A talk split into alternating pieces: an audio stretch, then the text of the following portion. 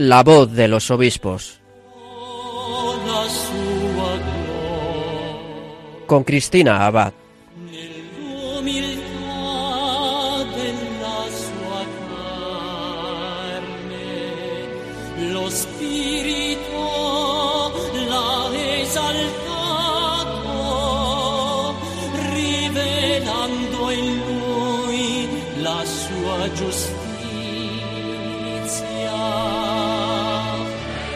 Buenas noches a todos, queridos oyentes de Radio María. Un saludo muy cordial de quien les habla, Cristina Abad.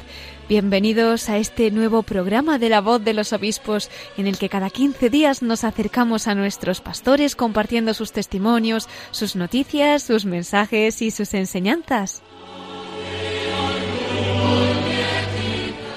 Y en este domingo 15 de septiembre, en el que recordamos a la Virgen de los Dolores, queremos hacerle un regalo a nuestra Madre de la mano de nuestros obispos. ¿Y qué puede agradar más a la Virgen que el que amemos cada día más a Jesús en la Santa Eucaristía? Hoy queremos consolar ese corazón traspasado de María y que ella nos dé la gracia de amar el corazón de su Hijo como lo ama ella. Por ello vamos a abrir nuestro corazón para recordar el insondable misterio que guarda la Eucaristía y lo vamos a hacer recordando las palabras que el obispo de Alcalá de Henares, Monseñor Juan Antonio Reich Pla, dirigía a los miembros de las escuelas de liturgia y de catequesis en el Palacio Arzobispal de Alcalá de Henares el pasado 6 de octubre del año pasado al comenzar el curso. Precisamente en estas fechas en las que los padres y catequistas ya están preparándose para este nuevo curso, yo creo que puede venir bien recordar el mensaje que nos ofrece Monseñor Reichpla.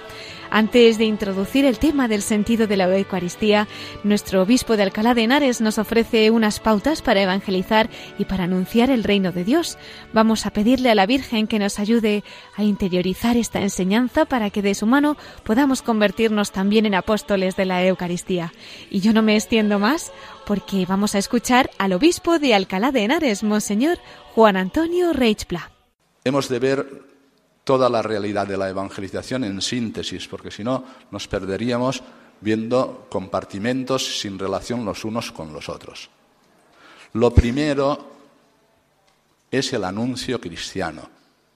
El anuncio cristiano que es, el Papa lo desarrolló en su primer escrito, Evangelii Gaudium, es el anuncio del querigma. Cristo ha muerto por tus pecados, ha resucitado para tu salvación o para tu resurrección. Anunciar esto es anunciar el inmenso amor de Dios, cuyo icono es la cruz. Si no entra ese amor, no se, no se moviliza el corazón. Puedes después hacer muchas cosas y enseñarles las que puedas a los niños, a los adolescentes, a los jóvenes o a los adultos. Pero lo primero para engendrar, generar por la gracia de Dios el sujeto cristiano es lo que llamamos el anuncio del Evangelio a Jesucristo, el anuncio a Jesucristo para la conversión. Sin ese paso todo lo demás es imposible. ¿Y esto cómo se hace con los niños? De manera paulatina, vamos a decir que en el orden natural tendría que venir ya preparado por sus padres que hacen que Cristo habite dentro de su casa. ¿Por qué? Porque tienen imágenes sagradas, porque el cuarto de los niños está adornado también con ángeles, con la figura de la Virgen María, con los patronos de cada uno de nuestros pueblos, y a los niños se les va poquito a poquito acompañando para que por la mañana, antes de comenzar el día, recen, para que cuando vayan a iniciar el trabajo, pues sepan ponerse en presencia de Dios también y pedirle ayuda, para que cuando coman con los demás, bendigan y den gracias a Dios en los alimentos, para que poquito a poquito, según su edad, vayan conociendo la palabra de Dios y la vayan haciendo suya, para cuando eh, tengan un ratito puedan, eh, pues también con los padres rezar en casa, visitar el sagrario, celebrar la Eucaristía. Es paulatinamente, en el orden natural, tendría que venir eso desde la familia. No es así, mayoritariamente. Y por tanto, nosotros eso ya no lo podemos dar por supuesto. Y por tanto, hemos de comenzar anunciando a Jesucristo también a los niños y a sus padres. O sea, todo nuestro afán es dar a conocer a Jesucristo. Él nos introducirá en el conocimiento del Padre y Él nos hará con el Padre pues tomar conciencia de que estamos habitados por el Espíritu Santo, porque nuestra fe, nuestra fe es trinitaria. Eso en los niños, ¿qué significa? En los niños significa que hay que iniciarles poquito a poquito en la oración y en el trato íntimo con Jesucristo. Eso significa en los momentos en que estáis con los niños en la catequesis, sean de la edad que sea, pues antes de comenzar os ponéis en presencia de Dios. si partís delante de ellos una palabra de Dios, para que ellos sepan que Dios habla, ha hablado y continúa hablando, porque esa palabra es viva y eficaz ahora también, cuando nos reunimos en su nombre. Los llevamos a estar un ratito delante del sagrario para que puedan iniciarse en la oración de adoración y de acción de gracias. Y poquito a poquito los vamos introduciendo en lo que es la celebración liturgia, litúrgica, bien sea la celebración de la palabra, bien sea cuando ellos asisten a la realidad de lo que es el bautismo, cuando les alcance la confirmación, cuando les llegue la primera comunión, pero va conjuntamente la enseñanza y la catequesis junto con la liturgia, porque lo que diríamos es la fuerza dinámica mayor de evangelización es la liturgia. ¿Por qué? Porque es Cristo quien se hace presente en medio de nosotros y Él es el primer evangelizador. Él es, además, el contenido de la evangelización. Por tanto, catequesis y liturgia no pueden ir separadas, todo lo contrario. Y esto no se realiza si no es introduciendo una pequeña realidad de comunidad cristiana. Los niños con sus catequistas y sus padres forman una pequeña comunidad cristiana. Si se unen al resto de los que participan en la misa dominical, pues forman parte de una comunidad cristiana. Allí es donde se hace presente Jesucristo y allí es donde tomamos conciencia de que Él es contemporáneo a nosotros, porque ha entrado en la eternidad. Y por tanto, al entrar en la eternidad, cualquier instante es suyo. Ya no está limitado por el tiempo histórico como cuando paseaba con los discípulos por las tierras de Palestina, sino que ahora resucitado se hace presente en cualquier instante. La eternidad ha entrado en el tiempo y eso es la Navidad. Y ahora continúa presente esa realidad de la eternidad en el tiempo a través de la Iglesia y a través de lo que funda la Iglesia, que es la proclamación de la palabra de Dios y los sacramentos, que nos transmiten a Jesucristo. Y por él todo el conocimiento del misterio de la Santísima Trinidad. Nos hace falta, por tanto, los tres elementos, el anuncio cristiano, la enseñanza y la catequesis, celebración de la liturgia y la comunidad. O sea, ¿qué nos ha fallado eh, ya de muchos años en el ámbito de gestar nuevos cristianos? Introducirlos en el grupo de los discípulos. No simplemente prepararlos para que reciban un sacramento, que también, sino que todo ese proceso genere un sujeto cristiano que se incorpore a la pequeña comunidad de discípulos que están en vuestra parroquia, que es el lugar donde acontece la presencia de Jesucristo, donde vivimos nuestra fe cristiana. ¿Cómo quisiera yo que fuerais vosotros? Os quisiera conmigo y con la gracia de Dios que fuéramos santos. Hoy no pueden evangelizar sino los santos. O sea, la sociedad que tenemos es muy compleja. Es inmanentista, indiferente ante Dios y está totalmente atrapada por haber cambiado el lugar de Dios, que está en el centro, desplazar a Dios y ha colocado al hombre, y después de haber colocado al hombre, que eso lo han llamado el giro antropológico, incluso de la teología, han ido poniendo cada vez, pues, o bien la inteligencia del hombre, o bien la voluntad del hombre, más tarde los sentimientos del hombre, y hoy es una sociedad nihilista que ni siquiera forma parte de lo que es toda la naturaleza de la persona, sino ¿a dónde vamos, queridos amigos? A ninguna parte. ¿Y de dónde vinimos? Pues de la casualidad y del azar que nos ha regalado pues, esta vida que tenemos. Eso lleva a la desesperación. Los niños tienen que saber que vienen del amor de Dios. Tienen que saber que su consistencia es el amor de Dios que les abraza en Jesucristo y les da un ámbito donde puedan vivir. Esa es la iglesia y que allí van a recibir la gracia redentora que les capacitará para amar, para perdonar, para vivir según la voluntad de Dios. Pero eso es proceso, eso no se hace de hoy para mañana. Y eso se hace igual que somos introducidos en el seno de nuestra madre y ella nos gesta, y cuando ya está maduro, nace el niño, en la iglesia igual, entran en otro útero por medio del bautismo que los coloca en la propia realidad eclesial, donde, lavados en las aguas del bautismo, van a enseñarles todo el seguimiento de Jesucristo para que puedan vivir la fe como cristianos, ya sabiéndose en manos de Dios y siguiendo a Jesucristo en la iglesia para el bien del mundo. Bueno, pues quiero decir que ambas cosas están relacionadas. Cuanta más palabra de Dios hagáis presente en la catequesis, mejor. Cuanta más palabra de Dios, ¿qué quiere decir? Pues que no tenéis que tener ninguna sesión ni del ámbito de la liturgia, ni del ámbito de la catequesis, donde no nos presida la palabra de Dios escuchada, meditada y orada. Pero vuelvo otra vez. Yo os, he dicho que os quisiera santos, pero no en abstracto. Hemos de ser lo mismo que fue San Benito para el momento de decadencia del Imperio Romano. Este era un joven que estaba en Roma, de una familia noble, y vio cómo se estaba destruyendo una civilización y cómo sus amigos se corrompían todos. ¿Y qué es lo que hizo? Pues marcharse a buscar a Dios en la soledad. Hoy necesitamos del silencio y de la soledad. Si no, nosotros no podremos ser maestros de la fe. Hemos de buscar a Dios. Y a buscar a Dios en el silencio, buscar a Dios en la soledad, con el grupo de discípulos en tu parroquia. Y hemos de hacer de nuestras familias verdaderos santuarios, como fue la primera comunidad monástica después de que estuvo en Subiaco, cuando ya en Monte Cassino fundó los benedictinos. Hoy los benedictinos sois vosotros y solo la luz de los santos puede iluminar a aquellos que indiferentemente están ganados por esta cultura y poco a poco les van destruyendo el alma y vemos lo que ocurre con los niños, con los adolescentes, con los jóvenes, con los matrimonios, con lo que pasa en las familias, etcétera, etcétera. Por tanto, no lo recibáis el encargo que os hace el obispo para ser catequistas o para cultivar la liturgia en vuestras parroquias como una función. No es eso. No es una función. Ni tiene la lógica de un funcionario, sino como un sacramento es de una lógica sacramental. Sois testigos de algo que pasa por vosotros, pero que os trasciende a vosotros. Sois testigos de Jesucristo. Y un catequista anuncia a Jesucristo con palabras, con obras y enseña.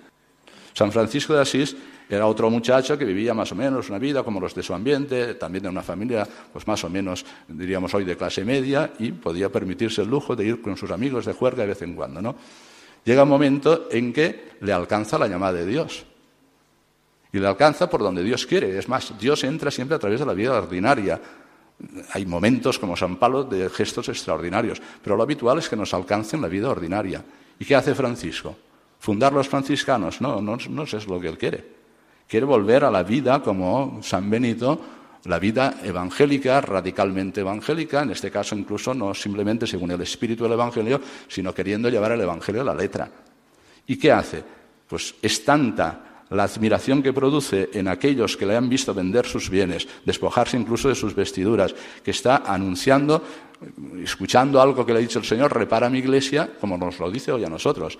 Y pensaba al principio que tenía que arreglar la iglesita allí. No, no, no. Repara la iglesia es que en la oscuridad de la época de San Francisco o en la oscuridad de la época de San Benito necesitábamos la luz de los santos. Y hoy también.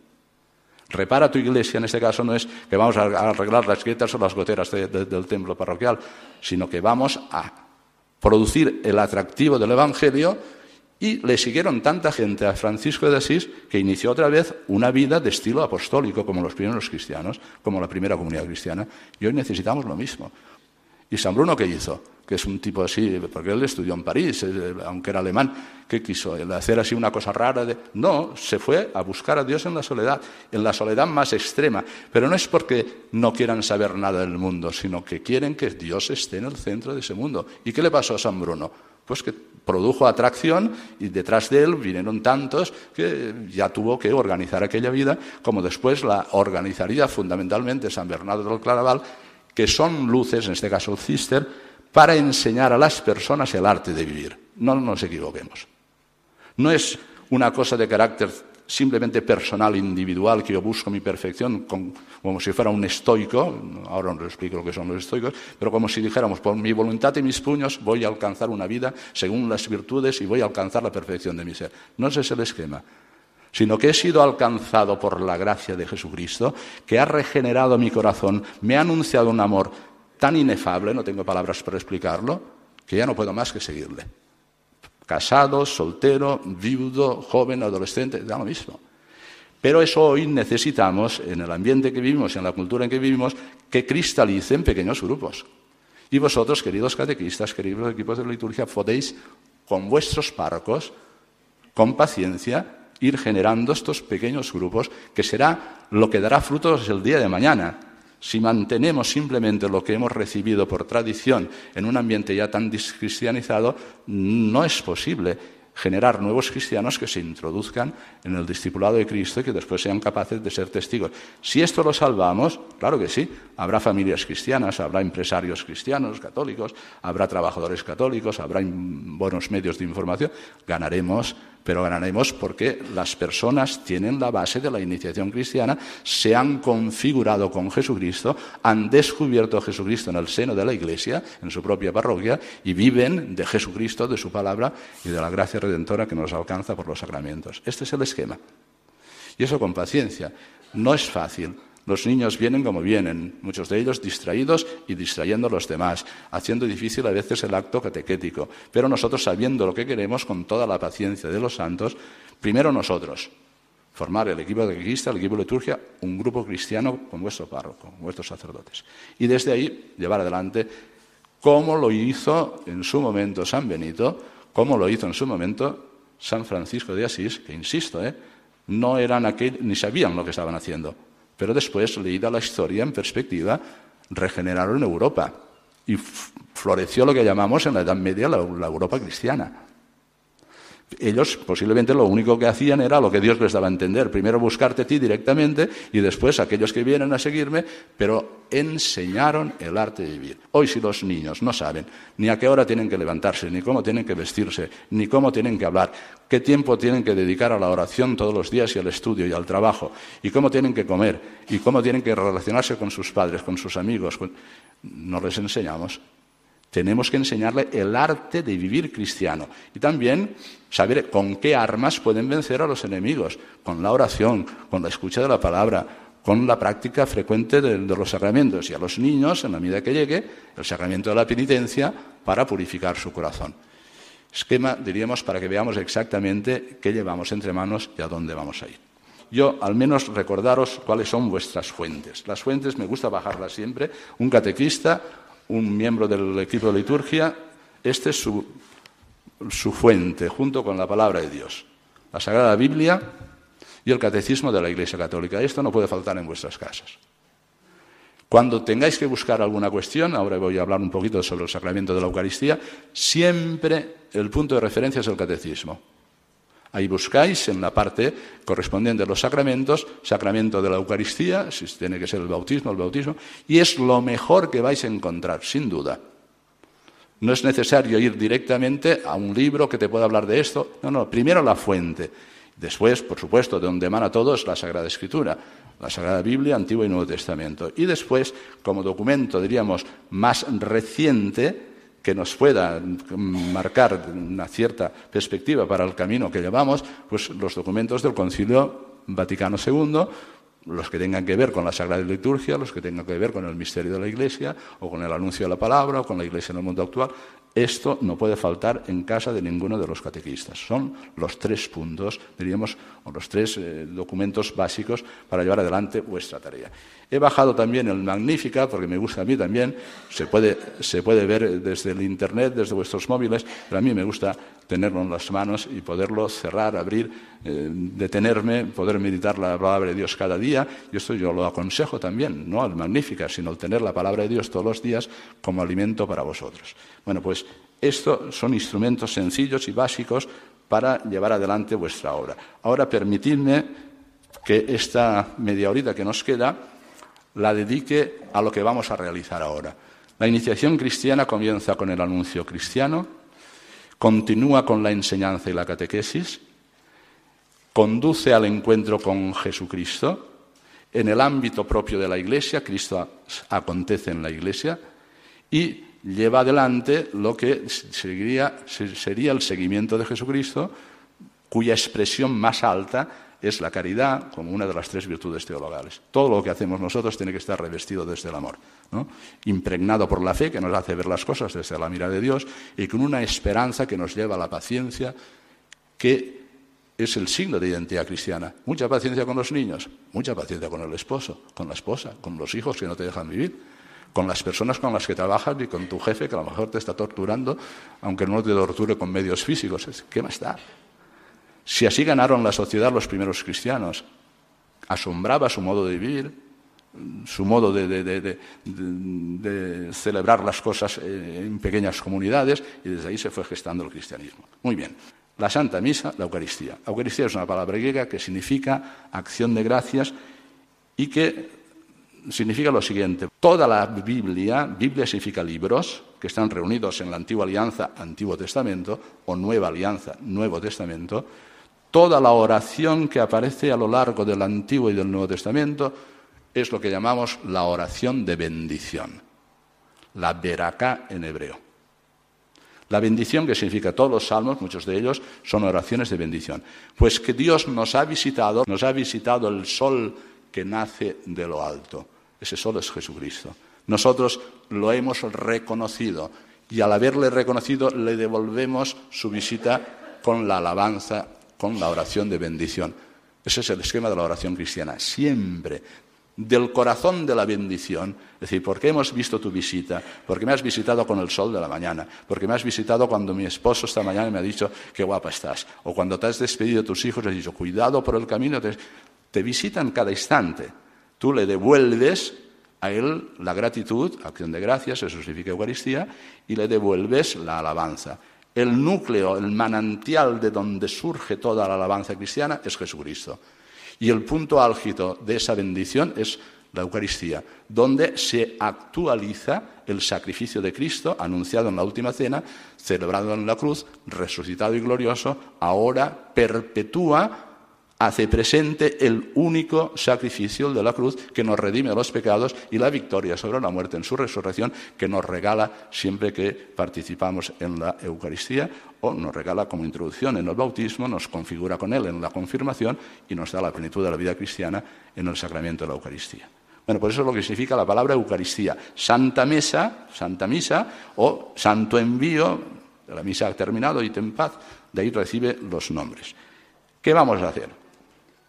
Lo digo porque esto sirve tanto para introducir a los niños en la grandeza e importancia de lo que significa la, Eucaristía, como lo que tenéis que tener vosotros como elemento principal en el equipo de liturgia, la celebración de la Eucaristía y los demás sacramentos.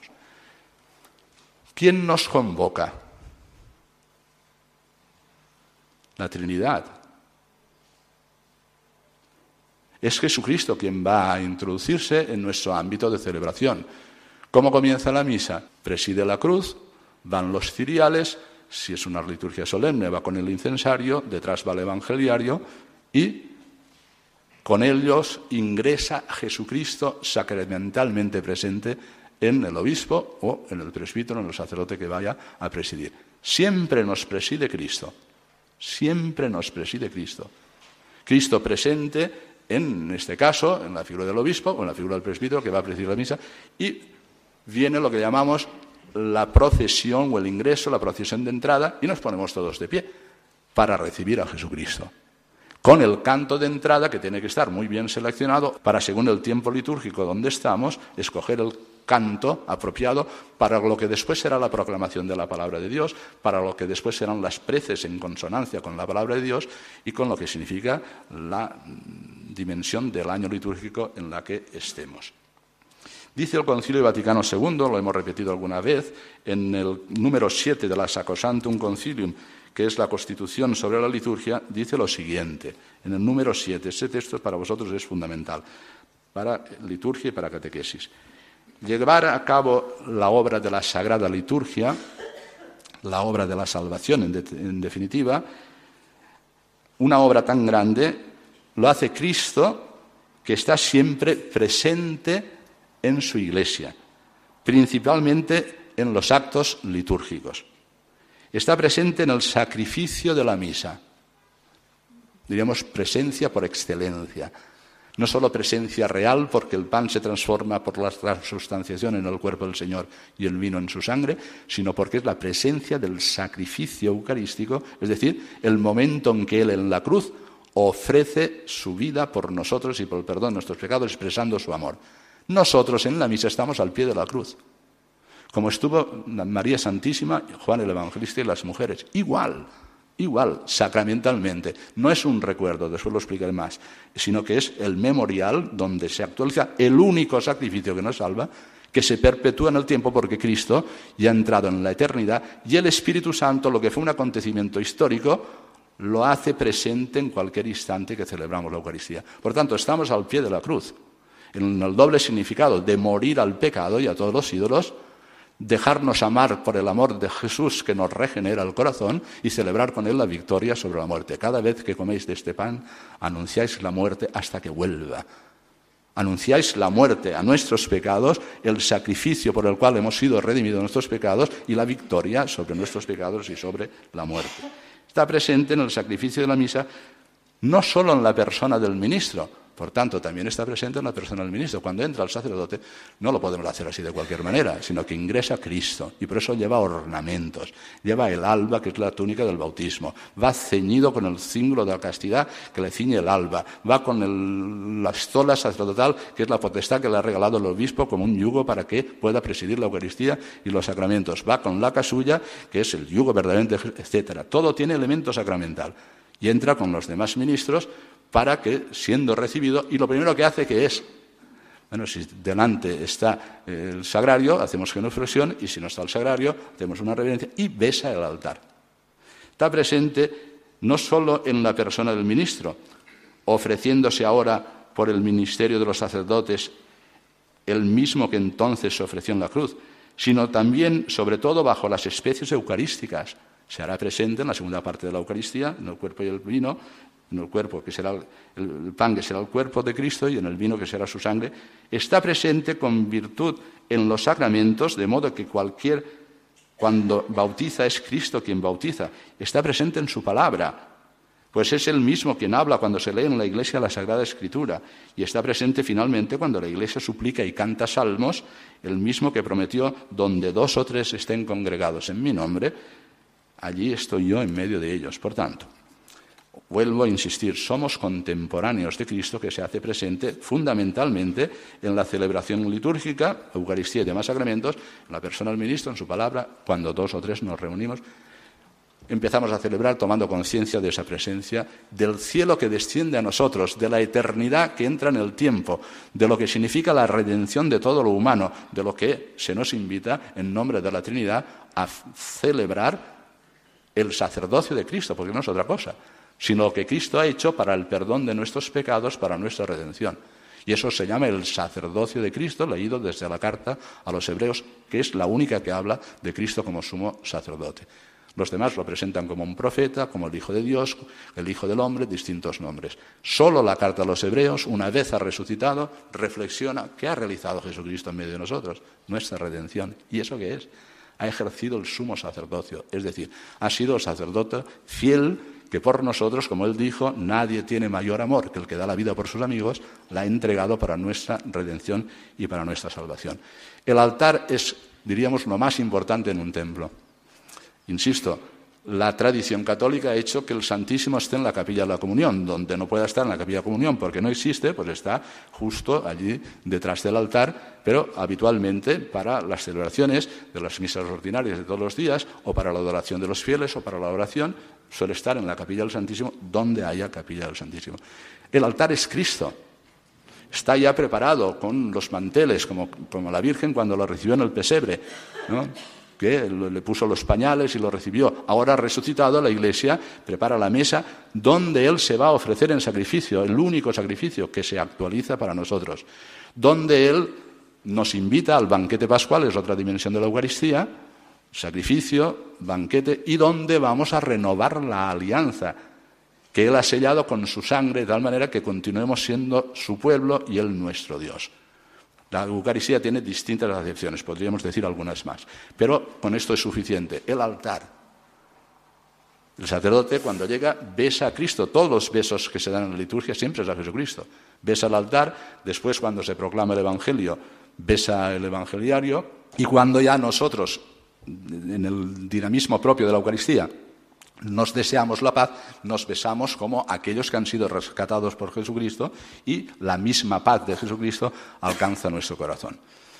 Una vez que hemos besado el altar, continúa la Eucaristía con lo que llamamos los ritos iniciales. Los ritos iniciales son para disponernos en la presencia de Dios, es la Trinidad la que nos convoca, en nombre del Padre, del Hijo y Espíritu Santo, y es el anuncio de Pascua el primero que nos da el sacerdote. La paz esté con vosotros. San Juan, cuando estaban los discípulos encerrados por miedo a los judíos, de momento se presenta Cristo resucitado, primera mañana de Pascua, y les dice, paz a vosotros. Es lo mismo el saludo del obispo o el saludo de las cartas paulinas, la gracia de nuestro Señor Jesucristo, el amor del Padre, son distintas fórmulas para el saludo.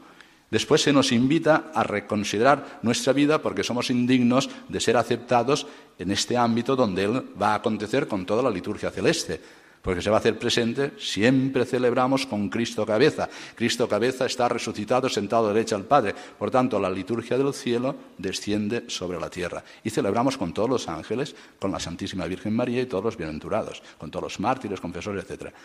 Se van a hacer presente. Por eso no somos dignos. Rito penitencial. Después del rito penitencial, con un pequeño silencio, la oración colecta que nos sitúa ante la Eclesía, la Asamblea Cristiana, que ha convocado a la Trinidad para que escuchemos su palabra.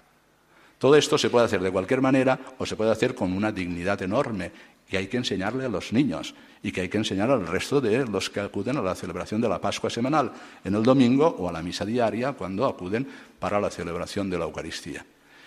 Sabéis que la Eucaristía tiene dos partes la liturgia de la palabra, que tiene su mesa propia, que la hemos de adornar en los tiempos de Pascua, en los tiempos en que celebramos solemnidades, o hemos de tenerlo más austero en el tiempo de Cuaresma, en el tiempo de Adviento, pero hay una mesa que es digna, no es de cualquier manera, no es un atriolito de cualquier manera, sino es la mesa de la palabra, primera parte de la Eucaristía. Y la palabra que se proclama necesita buenos lectores para que escuchemos bien lo que se dice. Y requiere preparación anterior por parte de los lectores y como ya tenemos tantos instrumentos por parte de aquellos que van a participar en la Eucaristía y por parte de vosotros que estáis en, diríamos, en la intimidad con vuestros párrocos, colaborando con ellos para llevar adelante la obra de la evangelización. Bueno, la palabra de Dios, proclamada en la liturgia, que tiene tres ciclos, sabéis, el A, el B y el C, hace que a lo largo de tres años tengamos un recorrido casi completo de, de toda la Sagrada Biblia. Esa palabra es acontecimiento. No se lee como se lee el periódico, ni siquiera como el libro que más te ha gustado a lo largo de tu vida o que lo tienes como el libro que te ha dado tanto sentido para tantas cosas. No. Además, los libros no se besan. En cambio, el Evangeliario sí. Es la palabra de Dios que acontece en esos momentos, inspirada por el Espíritu Santo, y que recibida en el Espíritu Santo tiene un carácter performativo. Performativo, ¿qué significa? Que lo que dice lo realiza, si encuentra tierra buena. Es decir, que lo que está anunciando la palabra de Dios, ya desde la primera lectura, tomada habitualmente del Antiguo Testamento o de las cartas apostólicas, lo que se dice allí alcanza tu corazón para que, recibido en buena tierra, cambie tu vida. Eso es el carácter performativo.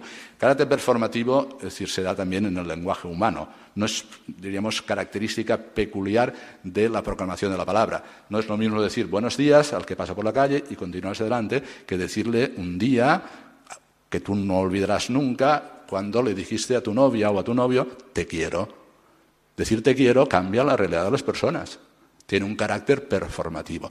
Pero no hasta el extremo del carácter performativo que tiene la palabra de Dios, porque viene con toda la potencia de Dios, esto lo hemos de recuperar, queridos. Esta era la gran novedad de lo que ocurría en la sinagoga en la época del judaísmo, y la liturgia sinagogal pasa a la primera parte de la misa, que es la proclamación de la palabra, que es como lo hacemos nosotros. Pero ya en su plenitud, que la ha alcanzado por Jesucristo, con la fuerza de aquel que es el Redentor, y por tanto, esa misma palabra que ya producía su carácter performativo en la antigua alianza, porque Dios acontecía hablando a su pueblo y por tanto le regalaba los dones y las acciones que le salvaban, pensad en el momento de pasar por el Mar Rojo o caminar por el desierto o golpear la roca Moisés y sacar agua, son acciones del Señor. Ahora la acción por excelencia es la muerte y la resurrección de Jesucristo.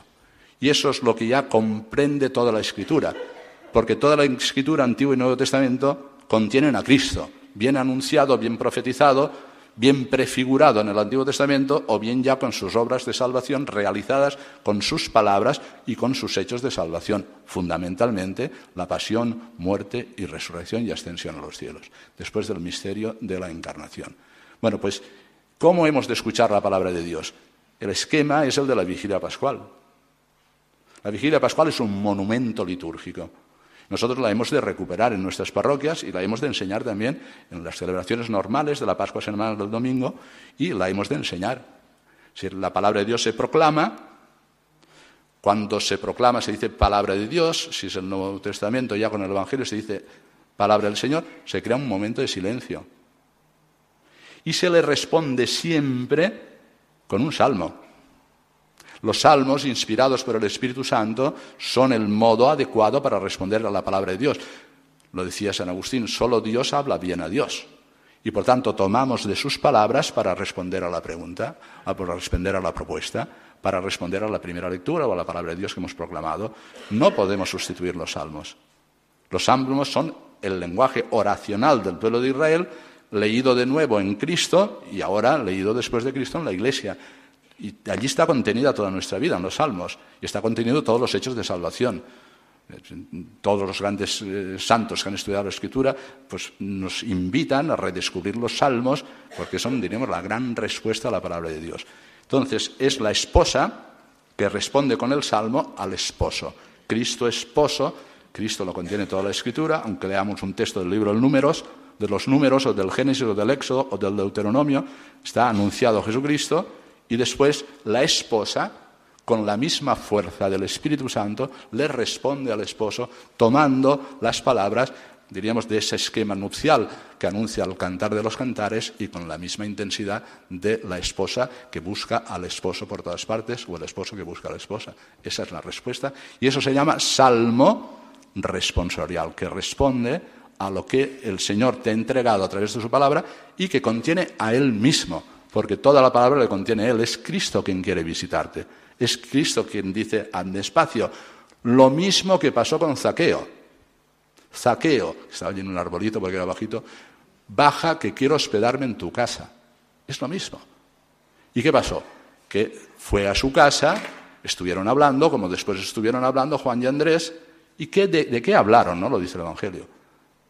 Pero era tanta la alegría de Zaqueo, era tanta la alegría de Juan y Andrés, era tanta la alegría de la samaritana, era tanta la, alegría de Magdalena, que cambió su vida. ¿Y qué ha cambiado su vida? El encuentro con Jesucristo. Que es lo que hemos de provocar nosotros. El encuentro con Jesucristo. Si no, ideologizamos la palabra o la hacemos simplemente verdad que acaba en concepto y no es una relación interpersonal entre Cristo que está hablando a su pueblo y el pueblo, la esposa que le responde. Insisto, el banquete de la Eucaristía es un banquete nupcial. La esposa en este caso es la Iglesia y cada uno de nosotros. Y por tanto hablamos con lenguaje amoroso, hasta el extremo de que cuando llegue el final de la Eucaristía y llegue el momento de la comunión, ¿qué te dicen? Pues del mismo modo que el esposo se entrega a la esposa en el lecho nupcial, dice el cuerpo de Cristo. Es lo mismo. Muchísimo más. ¿Dónde vas a cambiar? Porque aquí es el esposo de verdad. No sé si tomamos conciencia de lo que significa eso mismo. Es una entrega del cuerpo resucitado de Jesucristo, hecho sacramento en la Eucaristía, que viene a ti para que tú lo recibas con la misma alegría que siente la esposa con el esposo o el esposo con la esposa. Cuando escuchamos la primera lectura, incluso la lectura del apóstol, después de haber respondido con el salmo, nos ponemos en pie para la aleluya. El aleluya significa alabad a Dios, alabad a Yahvé, y nos hace poner de pie porque llega la palabra definitiva. Las posturas en la Eucaristía también tienen su importancia. Ponerse sentado, ponerse de pie, ponerse de rodillas, todo es, diríamos, dentro de una lógica sacramental o cuasi sacramental, para que el cuerpo ore también y nos ponemos de pie. En la misa solemne, pues vienen los ciriales, acompañados el evangeliario, se entroniza en el ambón y se anuncia que va a hablar Jesucristo. Con el anuncio normal, el Señor esté con vosotros, proclamación o lectura. Y eh, digo, estamos de pie, que es la postura ya de la verdad definitiva y del resucitado que nos hace escuchar esa palabra. También esa palabra, que es la última, es la definitiva, tiene un carácter directamente performativo. Bueno, por esto es la primera parte de la Eucaristía, la proclamación, que no simplemente lectura, que no simplemente narración, que no simplemente una poesía que se está leyendo con un salmo, sino proclamación de la palabra de Dios que es salvífica. Vosotros, decía Jesús a los apóstoles, ya estáis limpios por la palabra que os he dicho. ¿No habéis pensado alguna vez en ese texto? En el contexto de la, última cena, cuando Jesús va a lavar los pies a Pedro y con él a los discípulos, le dice, vosotros ya estáis limpios por la palabra que os he dicho. Esa palabra tiene una fuerza, es toda la fuerza de Jesucristo Redentor que alcanzando el corazón de cada uno de nosotros nos renueva, nos rehace y nos perdona. Es verdad que después, cuando nosotros no, vivimos según esa palabra, acudimos al sacramento, en este caso de la penitencia, para purificar nuestro corazón. ¿Cómo concluye la primera parte de la Eucaristía con la liturgia de la palabra? Pues en las realidades solemnes, si antes, los días de fiesta, hemos cantado el canto del Gloria, que es un canto de glorificación a Dios y a la Trinidad, ya muy antiguo, en los días de fiesta, los domingos, en los días de fiesta cantamos el Gloria y en los domingos y en las solemnidades proclamamos el credo que nos hace renovar la alianza con el Señor. Todo lo que nos has dicho ¿Recordáis los pasajes del Antiguo Testamento cuando se proclamaba la alianza? Y decían, no, nosotros cumpliremos todo lo que nos has dicho. Pues bien, yo seré vuestro Dios y vosotros seréis mi pueblo. Bueno, pues eso mismo lo hacemos nosotros proclamando de pie el credo que nos hace adherirnos a Jesucristo y renovar con Él la alianza con toda la Trinidad. Acabado lo cual, viene lo que veréis ahora, para que lo vivamos en profundidad, la segunda parte de la Eucaristía que comienza con la presentación de las ofrendas. La presentación de las ofrendas tiene un sentido particular, y es que llevamos lo mismo que va a ser la realidad del, signo sacramental, el pan y el vino.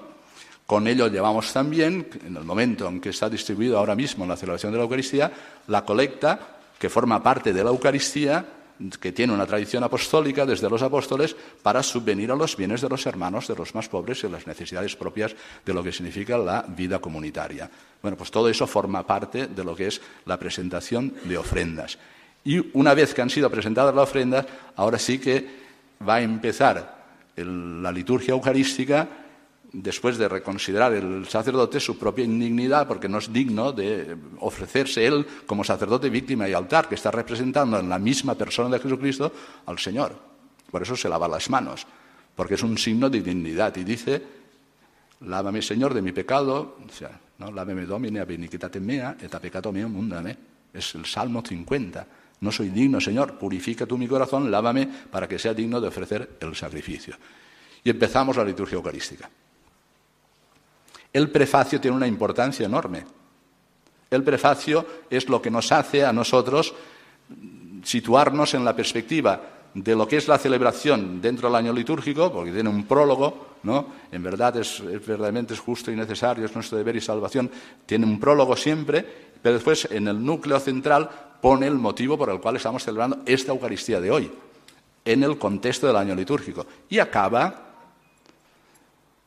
uniendo nuestras voces a las voces de los ángeles para que en sintonía con la liturgia del cielo cantemos juntos el canto por excelencia que no se puede cambiar, que es Santo, Santo, Santo, recogido de los textos de las Epifanías del Antiguo Testamento, particularmente de Isaías.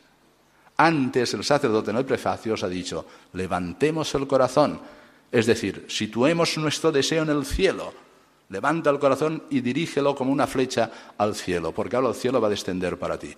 Y acabamos cantando con los ángeles el santo, que es la presencia de esa comunión con la liturgia celeste. Daos cuenta dónde estamos. La secularización, el secularismo, el indiferentismo, la banalidad de una liturgia mal llevada, la pérdida del sentido mistérico de la liturgia, nos hace a veces celebrarnos a nosotros mismos. Es lo más contrario a la liturgia. Celebramos la Trinidad gloriosa y la santificación y salvación, que es obra de la gracia, que no es obra nuestra. No nos celebramos a nosotros mismos, por mucho que sea tu cumpleaños, tu aniversario de boda o lo que sea. Celebramos a Jesucristo victorioso y con él glorificamos a la Trinidad que atraviesa también todo lo que es la Eucaristía. Por tanto, nosotros nos sumamos, no pasivamente, sino con una voz que sumamos a la del sacerdote con nuestras respuestas fundamentalmente cuando decimos la palabra más grande que tiene la liturgia, que es cuando decimos amén. Y nos situamos dentro de lo que es la obra de Dios que la realiza para nosotros. Acabado el prefacio, inmediatamente ¿Qué es lo que viene? Lo que llamamos la anáfora o lo que llamamos la plegaria eucarística. Empezamos, hoy utilizaremos la segunda para que sea muy esquemática y lo podamos ver todos claro, ¿no? Lo primero que haces es invocar a Dios. Santo eres en verdad, Señor, fuente de toda santidad.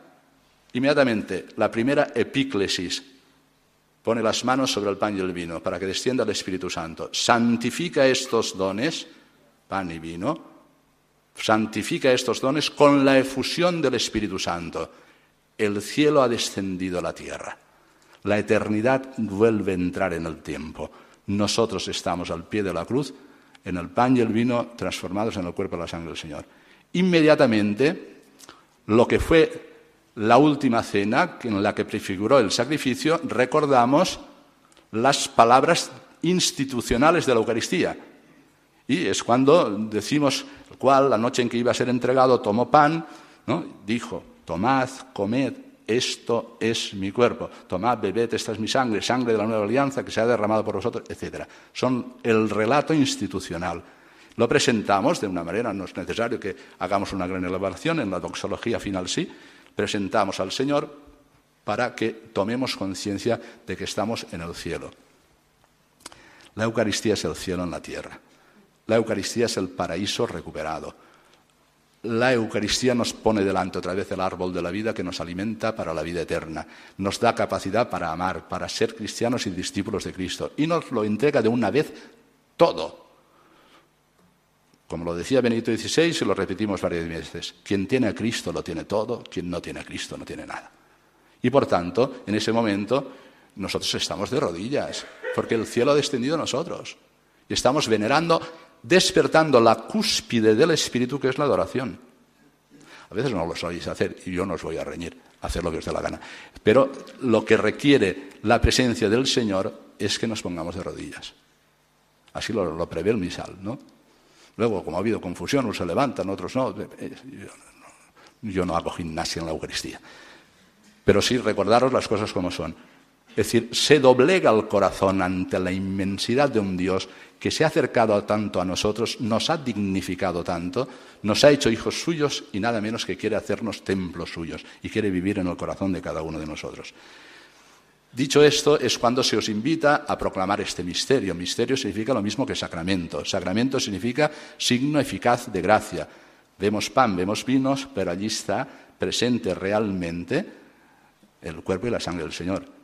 Primera dimensión de la Eucaristía. Y la segunda, cuando comulgas, todo el dinamismo del amor de Jesucristo que se te regala a ti en la comunión en su cuerpo y en su sangre, todo Él está en el cuerpo y en la sangre, para que tú puedas amar como Él amó. Es la caridad suya, el amor que recibimos cuando con gracia de Dios nos acercamos a la comunión.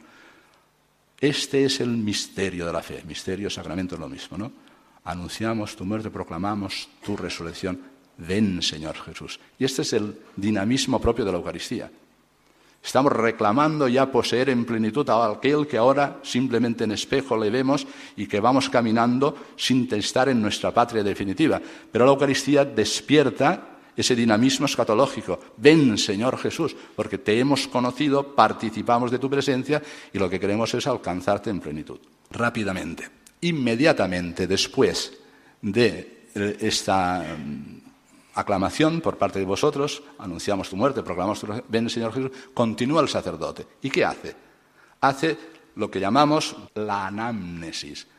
La anamnesis es una palabra que nosotros, aunque sea griego, la hemos de recuperar, porque es lo que recuerda todas las maravillas que el Señor ha realizado para con nosotros, fundamentalmente su muerte, su pasión, muerte y resurrección. Es lo que llamamos el memorial cuando dice el, sacerdote, haced esto en conmemoración mía, esa palabra, es que no tenemos palabra para traducirlo. Tendríamos que decir, haced el memorial. Pero hemos de añadir al memorial, memoria mía, al final ha traducido en el español, haced esto en conmemoración mía. La palabra memorial es una palabra en este caso porque actualiza del mismo modo que los judíos cuando celebran la Pascua, actualizan el paso de la esclavitud a la libertad. En la Eucaristía, cuando celebramos la Pascua, ya definitiva en Jesucristo, celebramos el paso de la muerte a la vida y eso se llama el memorial.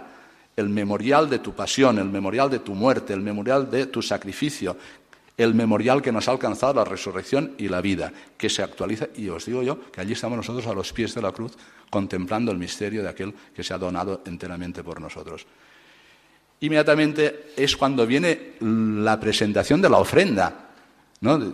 Al celebrar el memorial de tu pasión, te ofrecemos, ese es el momento. Lo otro es presentación de ofrendas. ¿no?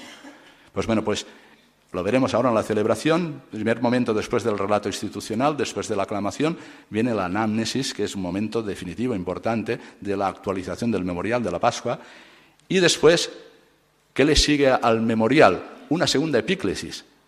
Ahora se pide que del mismo modo que ha descendido el Espíritu Santo y ha hecho del pan el cuerpo del Señor y del vino la sangre del Señor, ahora se le pide al Espíritu Santo que descienda para que nosotros, que somos varios, formemos un solo corazón y una sola alma, y que construya Él, por su gracia, la unidad entre nosotros, sin la cual no podríamos acercarnos a participar del cuerpo y de la sangre del Señor.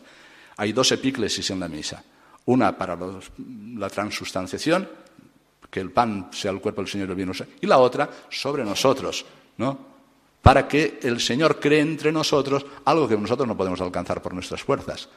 Y es la comunión entre nosotros, la unidad entre nosotros, para que sea Pentecostés entre nosotros. Y solo el Espíritu Santo lo puede hacer. Sigue a la segunda epíclesis del Espíritu Santo para crear la comunión entre nosotros, le siguen las intercesiones. Entonces rezamos tanto por el Santo Padre, por el Obispo, por todos los fieles, también por los difuntos, nos unimos a la bienaventurada Virgen María, a todos los santos, y así concluye la plegaria eucarística con lo que llamamos la doxología, que es el momento ya culmen donde decimos por Cristo, con Él y en Él, presentando ya de manera elevada la ofrenda, la glorificación de la Trinidad. Por Cristo, con Él y en Él, a ti, Dios Padre Omnipotente, en la unidad del Espíritu Santo, todo honor y toda gloria. Y se cierra la plegaria eucarística. Hemos hecho lo más importante que podíamos hacer en nuestra vida hemos sido enriquecidos con el don más grande que podamos recibir. Yo os invito a descubrirlo con seriedad y hacerlo descubrir en el equipo de liturgia, los demás fieles y en la catequesis para los niños, que sepan exactamente cómo se van a acercar algo tan sublime que contagia y llena de asombro el corazón de las personas. A mí cuando me dice alguien que me aburro en misa, y Dios mío, ¿qué habré hecho mal para que este chico no comprenda que está delante del misterio más grande que puede ocurrirle en su vida, ¿no? hemos de procurar, porque la misa no se hace agradable porque pongamos cantos y los distraigamos, o porque pongamos otros elementos que no corresponden a la, a la Eucaristía y les llevemos a celebrarnos a nosotros mismos o a autocelebrarnos. No. La misa es un misterio de fe y sin fe, por supuesto, eso nos alcanza. Pero hemos de ir cuidando también los cantos, también los gestos, para que los niños puedan entrar en el misterio. Hoy nuestra sociedad, nuestra cultura ha despreciado el misterio. Por eso no sabe reconocer lo que es una persona. La persona es un misterio. O sea, mostramos en nuestro cuerpo, pero nuestra interioridad no se ve. Y alcanzar lo que es la grandeza de una persona, eso es un misterio, porque el cuerpo es sacramento de la persona. Y si no tienes la visión del misterio, para Dios, para las personas, para lo que acontece, te privas de lo mejor de la realidad. Todo lo que sigue después, tanto la oración dominical, Padre Nuestro, como la extensión de la última petición del Padre Nuestro con el Líbranos Señor y después el gesto de la paz, son gestos preparatorios para la comunión. La comunión es el momento de consumación de toda la obra salvífica en la que el Señor te regala su cuerpo en esa visión nupcial que hemos dicho. De tal manera que lo recibimos, lo recibimos adecuadamente en la boca, o si ponemos las manos los ponemos bien, inmediatamente delante del sacerdote recibimos la comunión y después nos retiramos en silencio para custodiar aquello mismo que el Señor nos ha regalado y que nos ha enriquecido tanto. El silencio en la liturgia es muy importante, no siempre lo guardamos, pero es importante recuperar dentro de todo lo que es el silencio, que es un silencio en definitiva contemplativo. Acabado lo cual, después de comulgar y un largo silencio, se da la oración conclusoria, la poscomunión que decimos, y después ya la bendición y el desearos que vayáis a continuar la celebración de la liturgia en vuestras vidas.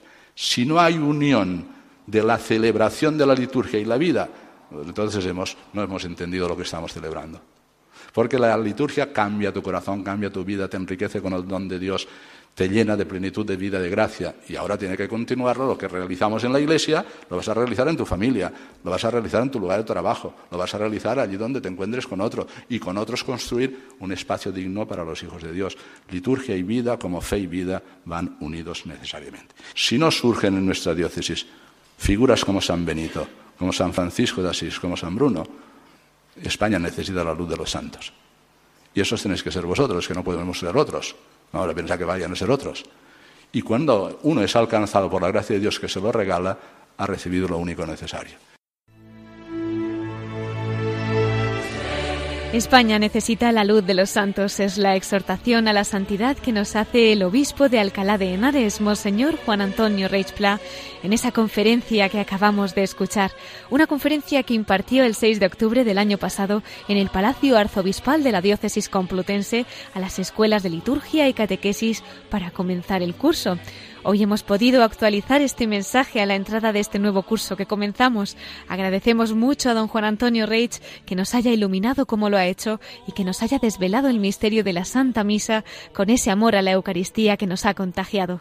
Al principio del programa nos proponíamos consolar el corazón de la Virgen en este día en que recordamos a la Virgen de Dolores.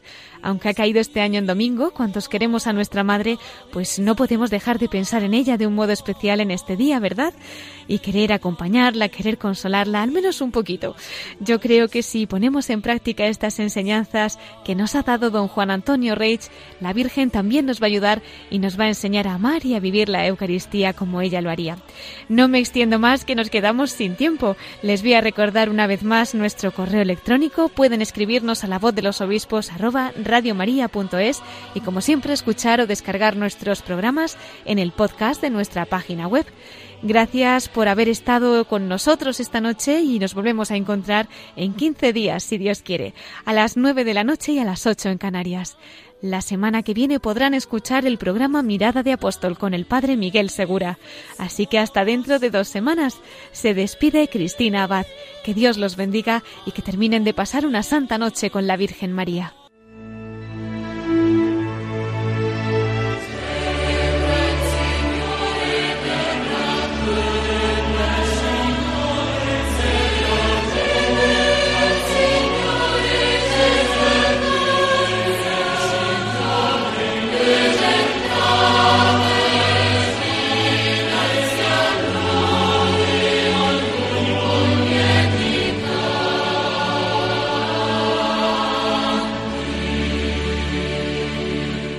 Han escuchado la voz de los obispos con Cristina Abad.